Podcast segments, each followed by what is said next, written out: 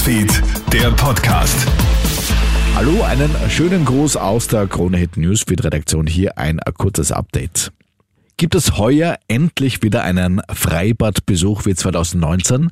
Mit 1. Mai haben ja gestern die heimischen Bäder ihre Saison eröffnet.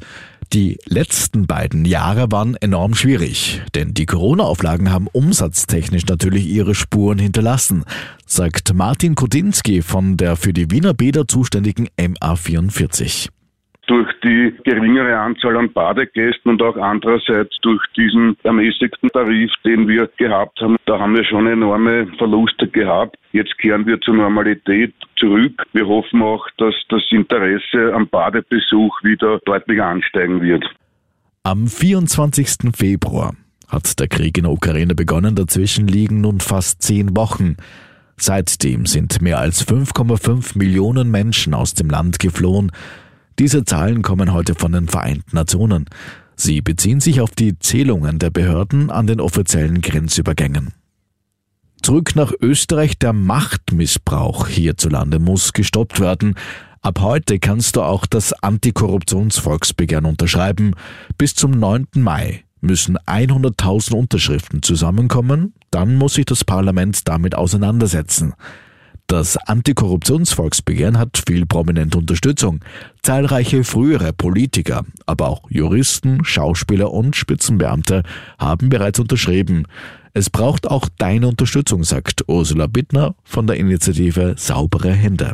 In den letzten Monaten haben wir es leider schmerzlich vor Augen geführt bekommen in diversen Chatprotokollen, in diversen Unterlagen, dass wir ein riesengroßes Korruptionsproblem haben. Wir kriegen viel Feedback von internationalen Gremien, die negativ sind. Und deswegen ist es sehr, sehr wichtig, dass jeder Einzelne jetzt dieses Volksbegehren unterzeichnet. Auftakt für den groß angelegten Bierdiebstahl. Seit heute Montag stehen gleich 23 Angeklagte in Graz vor Gericht. Sie werden beschuldigt, jahrelang den Gerstensaft und andere Getränke aus der Grazer Brauerei Buntigam entwendet zu haben. Die Beschuldigten sollen von 2009 bis 2017 etwa Bier als Bruchware deklariert und unter der Hand verkauft haben. Die Brauerei beziffert den Schaden in Höhe von 1,7 Millionen Euro. Morgen Dienstag wird weiter verhandelt. Die UEFA weitet ihre Russland-Sanktionen aus. In der nächsten Saison dürfen keine Vereine aus Russland an den UEFA-Bewerben teilnehmen. Das bedeutet etwa eine Teilnahme bei der Champions League oder Europa League. Außerdem wird der russischen Nationalmannschaft das Startrecht in der Nations League entzogen. Das hat auch unmittelbare Folgen für Österreichs Europacup-Vertreter Sturm Graz. Der Vizemeister beginnt nun erst Anfang August in der dritten Runde der Champions League Quali und spielt im schlechtesten Fall in der Europa League Gruppenphase. Österreichs Fußball stellt damit im Herbst fix drei Clubs in europäischen Gruppenphasen.